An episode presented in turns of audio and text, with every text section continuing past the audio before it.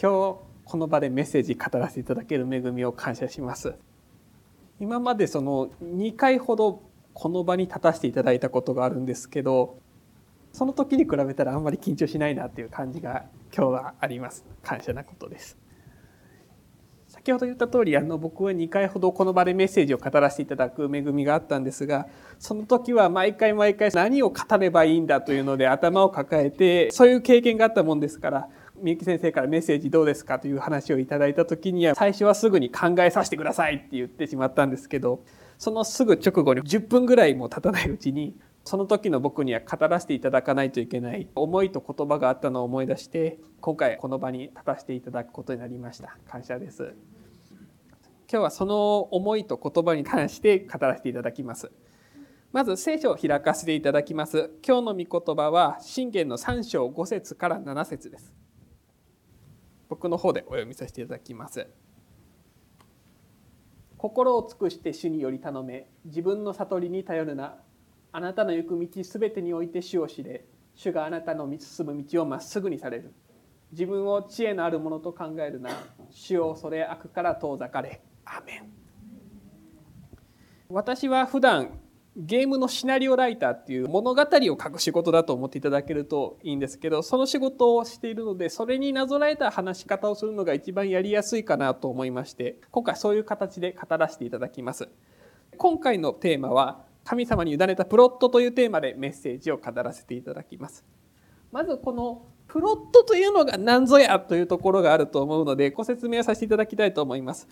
簡単に説明させていただくとシナリオの設計図物語の設計図のことをプロットと僕たちは呼んでいます。意味も物語の筋ですとか仕組みという意味になります。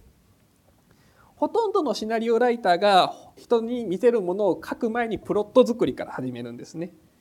今回の物語っていうのは全体で何話の構成にするのかどこで盛り上がりを作ろうかこの登場人物はどういう気持ちで動いていくんだろうかということを大まかに最初に決めとく必要があるからです。この作業を怠ると何が起こるかというと物語が途中で破綻してしまうんですね。登場人物が自分の考えてたところから外れていって思い通りに動かなくなってしまったり結果的に本文を書く時に作業があれ？こんなつもりじゃなかったのにというので滞ってしまったりして最悪の場合書き終えることができないということがあります。それは僕も何度か経験したことがあるんですけれど。ちょうどみゆき先生からお話をいただいたのは1ヶ月ほど前の話だったんですけどちょうどその時の私がそういう状況でした。何をどう書いても物語がうまく展開しなくて登場人物は全部説明口調というか一応仕事をしているものですから人に見せてお金をいただくものとしては到底そんなレベルには達してないというものを書いていました。そんな内容でしたから書いては消し書いては消しという時間の浪費を過ごしていたんですがそんな時に与えたのが今日の聖書箇所です。中でも特に5節の御言葉が僕の中に残っています。心を尽くして主により頼め自分の悟りに頼るな。この御言葉が与えられた時私が今まで書いていた物語というのはプロットの段階から肉の欲に満ちていたものだということが分かりました。例えば賞賛でありますとか評価でありますとか他のチームで書いてるもんですからチームの人たちの評価が欲しくて僕はこのシナリオを書いてたということをこの御言葉を見た時に気づくことができました。私はライターですがその前にクリスチャンです。ということは僕が出すものは全て神様の御心にのっとってないと神様を述べ伝えるものでないといけないはずなのにその時の私はライターである自分を優先してしまいました。だから筆も全く進まなかったのだと思います。そのことを踏まえてもう一度プロットを書き直したのですが今回はその時に強く思わされたことになります。すみません。前置きが長くなってしまったんですが本題はここからになります。今はシナリオの件でお話をさせていただいたんですが何かしらのものづくりをされた方ならもしかしたら共感得られるかもしれないんですがものづくりを職業としておられる方ってものすごい自分を表現したいっていう気持ちが強いんですね。私自身もそれはよく出てくる気持ちですし一緒に仕事をしている人たちの中でもものすごく我が強い方もいらっしゃいます自分を表現したいという気持ちがとても強い方が多いですこの気持ちというのは作品への原動力になります。そもそも自分の中にないものを書けという方が難しい話なので大体のクリエイターさんっていうのはこの気持ち発信でものを書いておられると思います。なのでこれ自体はクリエイターとしてすごく大事な要素だと僕は考えています。そして気持ちのこもった作品っていうのは大体人の心を動かすものなんですね。皆さんもそういう作品に触れた経験があるかもしれません。ただ一つ厄介なのはそれがたとえ神様の御心にかなってない心であったとしても人の心を動かしてしまうところにあります私たちは知っておく必要があると思いますこの世で私たち人間に影響を及ぼすものというのは神様の御心にかなうものばっかりじゃないんですね。例えば罪も私たちに同様に影響を与えていきます。その力はものすごく強いです。私たちはいとも簡単に罪に影響を受けて、そして罪は私たちを神様から遠ざけ、裏切らせることができるのです。アダムとイブを思い出していただきたいんですが、アダムとイブは神様に直接作っていただきました。そして、エデンの園という何もかもが揃ってるもうパーフェクトな世界にいたのに何よりの幸福を得ていた2人でさえ蛇の言葉に誘惑されて簡単に神様を裏切ったんですね。それぐらい罪の影響力が大きくて私たち人間は罪の誘惑にとても弱い存在なのです。今の時代罪っていうのはもはや日常生活の中に平気で存在しています。私はゲーム業界にいるのでゲームの話になってしまうんですが例えば戦争の悲惨さを訴えるわけじゃない。こういう戦争がありました。こういう戦争は良くないですね。っていうメッセージ性があるわけでない。ただ銃で人を撃ち殺すだけのゲームっていうのは今ものすごい人気があります。続編が出たらもう莫大な利益を上げます。あとこの業界で簡単にお金を稼ぐ方法っていうのがいくつかあるんですけどそのうちの一つは性的な描写を入れることです。それさえあれば一定の利益が見込めるというのがゲーム業界での常識になります。そういうのが平気ではびこってるのが今の世の中なんです。そんな世の中でクリスチャンだから影響を受けないっていうそんな都合のいい話はありません。例えば普段見てる CM ですとかテレビそのものですとか本ですとか映画ですとかベストセラーとかミリオンヒットとか言ってる映画でもあらゆる媒体を通して罪は私たちに悪い影響っていうのを与えてきます。殺人ですとか姦淫が当たり前のように私たちの目に入るところに流れてるんですね。そして油断するとテレビで流れてるもんですからこれが当たり前なんだって思ってしまうんですね。油断をしてしまうとです。そして世の基準が私たちの基準になったらどうなるか。ということをちょっと皆さん一瞬考えてみてほしいんですけど世の基準が私たちの基準になったらやってくるのは賞賛やお金なんですね。なぜなら世で評価されることをやってるからです。そして目に見える報酬みんなが「すごいねこれにお金払うよ」って言ってくれるので目に見える報酬が分かりやすい幸福が私たちを満たしていってますますこの世の基準が正しいものなんだって思い込んでいってしまうんです。そして気がついた時には神様から遠く離れた場所で私たち自身が罪の発信源になってしまっているのです。だから私たちは気をつけなくてはいけません。自分が話す言葉や書く文章はもちろんですけど他の方に向けて送り出す全てのものの根源に神様がいるのかどうかというのを常に気をつけていなくてはなりません。私たちが世に向けて話すものはたとえそれが神様の御心であろうとなかろうと思ってる以上の影響力を持ってるからです。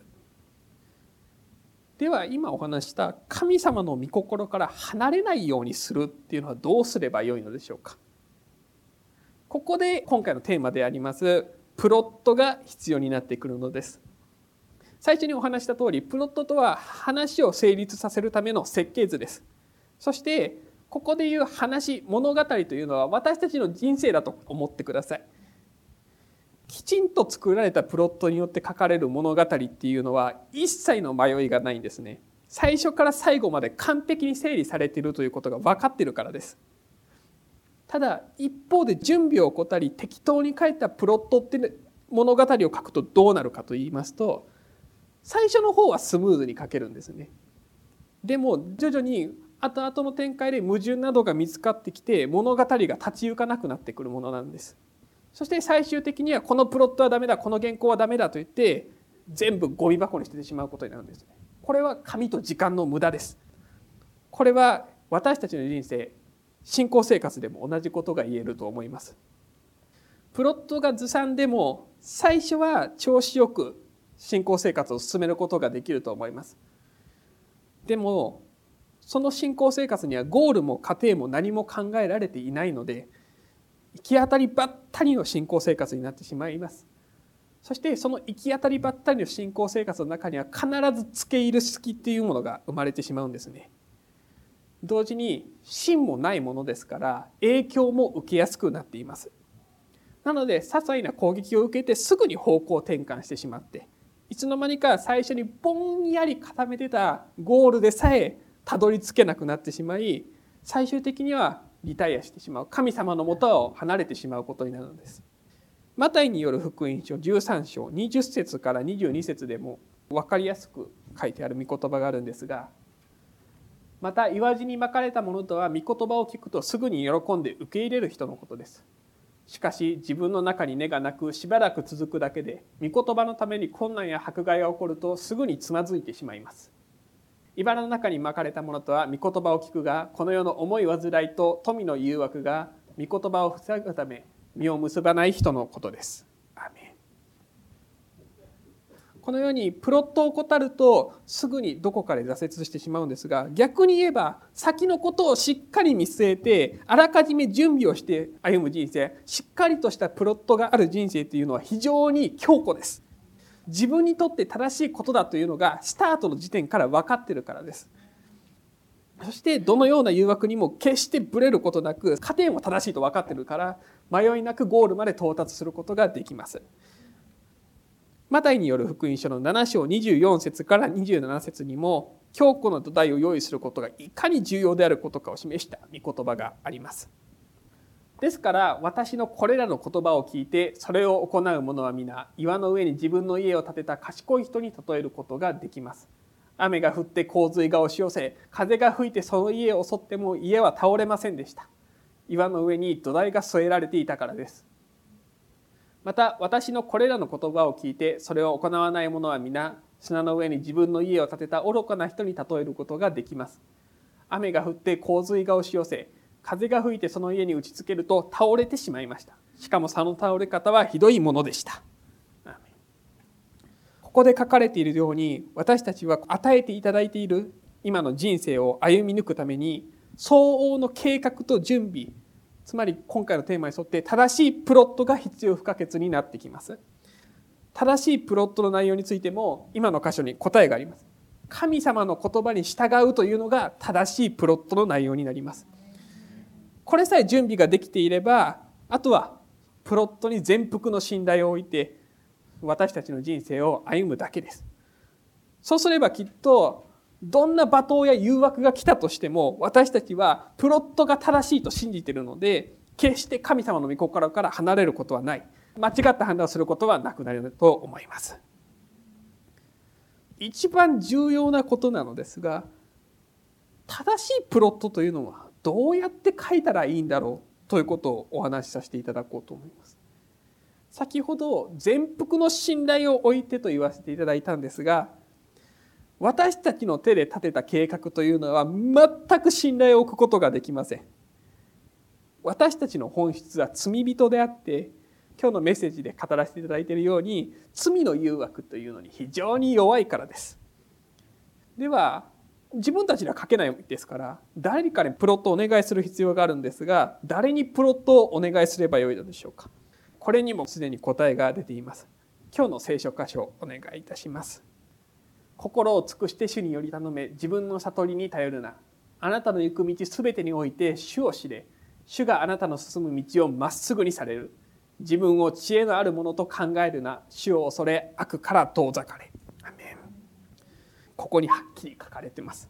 心を尽くして主により頼め。自分の悟りに頼るな。あなたの行くところどこにおいても主を認めよう。そうすれば主はあなたの道をまっすぐにされる。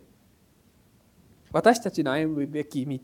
つまり神様の御心というのを知っているのは他でもない神様だけがご存知なことなのです。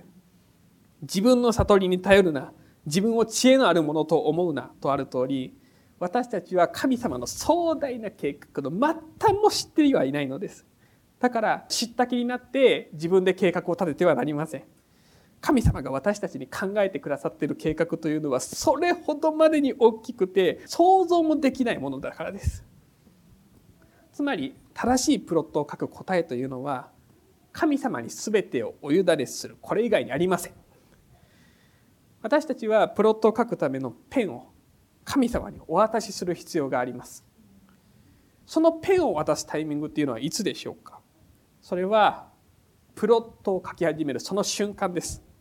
最初の一文字でも書いてしまえばそこには必ず私たちの欲望が出てきます。私たちが欲しいものが出てきます。そこが罪のスケール好きとなり人生の破綻につながってくるわけですね。罪は狡猾でずるい存在ですから賢い存在ですから一文字での隙も見つけたら「あここいいね」って言って入ってきてしまうんですね。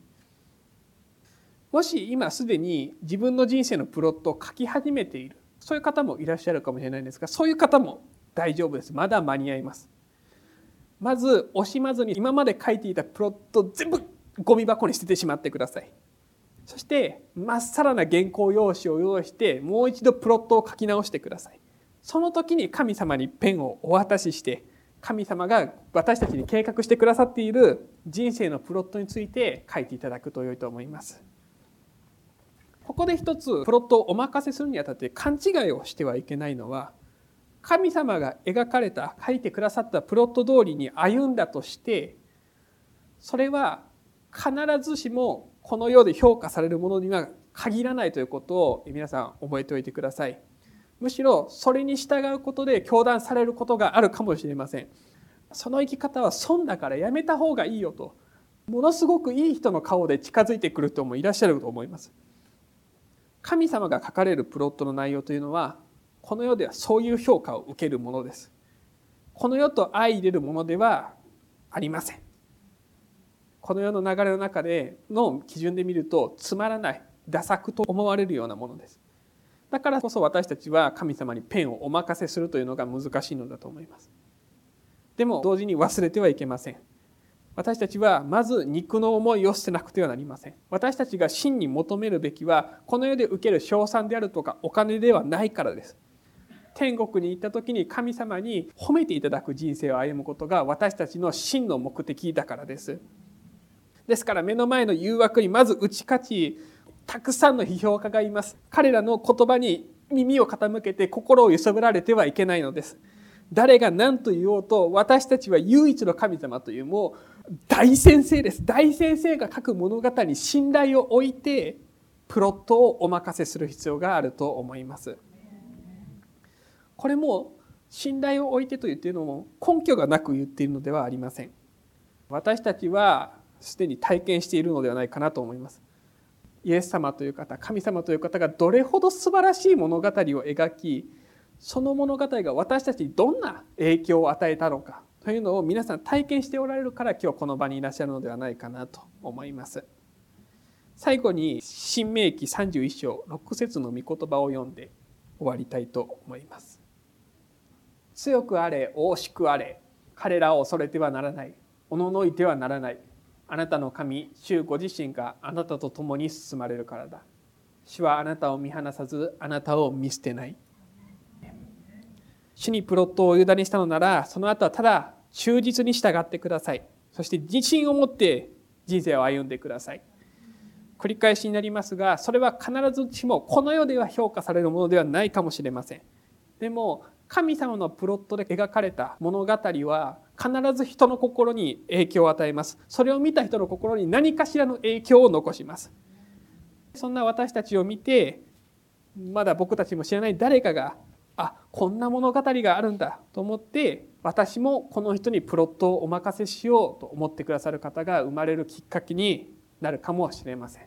そのことを覚えてメッセージを終わらせていただきますお祈りいたします天内お父様皆あがめ感謝いたします主よ今日この時間を心から感謝いたします。主よこのように誘惑と罪はとても多いです。目を開けばそこに罪と誘惑があります。でも僕たちはそれに負けずに主よあなたが導いてくださるようにお願いいたします。あなたの言葉が全てです。あなたに褒めていただくことが私たちの人生の目的です。主よどうか僕たちがそのことを忘れずに生きることができますようにあなたにプロットをお委ねすることができますようにお願いいたします。ハレルヤイエス様になってほしいこの礼拝を感謝してお祈りいたします。アメン。感謝します。私個人的には彼のこと小さい時から知っているので感慨深いものがありまして皆さん覚えておられるでしょうか？4年前ぐらいに就職が決まったと報告を受けました。彼が願っている会社でした。ですから嬉しい報告として私たちはその報告を聞きました。でも話が進んでいく時にですねその会社が先ほどメッセージの中にもありましたけれど性的な描写を扱ったゲームの会社だったということが分かって彼は非常に葛藤しました。自分が行きたい会社だけれどそういうものをクリスチャンとして扱っていいんだろうか。という葛藤が彼の中にあって最終的にその会社には行かないということを決めて断られました。私たちも一生懸命祈りましたけれどそれからまた一からですね就職活動をしなければならないような状況になりましたもし彼がそのところに行っていたら今頃彼は胸を張って神様のプロットというようなメッセージはできなかったんじゃないかなと思います。今でも私忘れもしないんですけどどこに住むんですか？というふうに聞いたらちょっとそれがあの2丁目の方に住むことになるんですって。大丈夫かっていう話をしてたんですけど結局そのこともなくなりその時ですね東京に行かなくてはならないということでした。だから卒業したらたまにしか会うことができないような状況で一緒にジーザス・ラクチャーチで信仰生活をするってことはできないなというふうに思っていたんですけれど彼がその会社を蹴ってそして新たに就職活動をし合格したところが京都の会社で今彼が住んでいるところは私たちがですね非常に憧れるそんなとこに住んでるんですか？というぐらい京都の人にとってはそんなにちょっと高い感じのいいとこですよ。そこの安安いアパートからこの度引っ越してタワーマンションに住んでちょっといい生活を今しているところですでもそんな彼を見て本当に神様は忠実で誠実なお方なんだということを彼を見て思わされます。会社に入ってもなかなかね悩んでた時期もありましたけれど今は立派にこのようにメッセージをされるとしくを見て本当に神様の素晴らしさを心から感謝をしたいと思います。主は忠実なお方です。私たちの人生の全ての舵をプロットを主に委ねて私たちの人生をお預けするそんな私たちでありたいなと思います。少し話はずれるのかもしれないんですけれど今ラグビー一色ですよね。毎日のようにラグビーの試合が放映されていますけれど私はリアルタイムでラグビーにしてもサッカーにしても野球にしてもリアルタイムで見ることをほとんどしないです。好きではない。なぜならば心臓に悪いです。たまたまテレビをつけた時に試合がしていたんですけど私それを興味深く見ていました。でも最初の時にですねパパパパッと点数を取られたものですから強いところですからすぐにボロ負けしてしまうんだろうと思って見るのをやめました。とりあえずしんどい。だからテレビを消しました。でも次の日ニュースで日本が大金星を挙げたと勝ったという話を聞いて私はニュースをあさってその情報がないかと見ました。私は昔から勝った試合しか見ない。考えていただきたいんですけどった試合だと分かりながらその試合を見てハラハラドキドキするような人は一人もいないですよ。例えば私は阪神が好きです。でもその試合は勝ちました。巨人阪神戦勝ちました。プロ野球ニュースを見ると巨人が点数入れました。ホームラン打ちました。満塁ホームランです。7点差です。8点差です。でもいや大丈夫だろうか？あどうなるんだろうか？どうなってしまうんだろうか？というような心配はありません。なぜならばプロ野球ニュースですでにこの試合は阪神が勝っていると分かっているからです。私たちが先を見て確信を持って歩むということはそういうことなんじゃないかなと思うんですけどそうじゃないですか？途中でハラハラドキドキすることがないんです。いろんなことは起こります。逆転されることもあります。デッドボールもあるでしょう。でもその試合は勝つんです。分かっているんです。私たちの人生は必ず良くなるんです。なぜならば神様が良いお方で私たちを導いてくださっているお方だからです。だから私たちは何も知らない。あどうしよう。あどうなるんだろう。大丈夫かな。私の人生どうなってしまうんだろうかと言いながら歩むのではなくてしっかりとしたプロットを持ってそれは神様が主導してくださる私たちの人生を大丈夫できるよっていろんなことがあるでしょう。しんどいことも苦しいことも負けそうになることも倒れることもあるでしょう。でも最後は必ず良くなります。私たちが目指すべきゴールは神の国だからです。私たちはクリスチャンです。彼がいろんな選択肢がある中で自分がクリスチャンとしての道を選んだその時から彼の中には神様の素晴らしい道が準備されているということを心から感謝します。私たちの選択には人生に対して大きな影響を与える力があります。だから私たちは神を第一とし神に従っていくならば全ては良くなります。時々さっきもメッセージありましたけれど神様の御心に従って生きること自体がリスクになるような時もあるでしょう。正直すぎるということで非難を受けることもあるでしょう。馬鹿正直に生きるということが賢くないと思われることもあるでしょう。でもどんなことがあっても神に喜ばれる道を選ぶんです。それがプロットの本筋ですよね。何があっても神の御言葉を選ぶんです。それがプロットに沿った私の人生であり皆さんの人生であり神の人生です。魅力的な選択をいろんな並べられても私たちは神の御言葉を選ぶんです。それが神に委ねたプロットです。心から感謝します。今日彼のメッセージを聞きながら一緒にもう一度心当たりにして従っていきたい。そのように思わされました。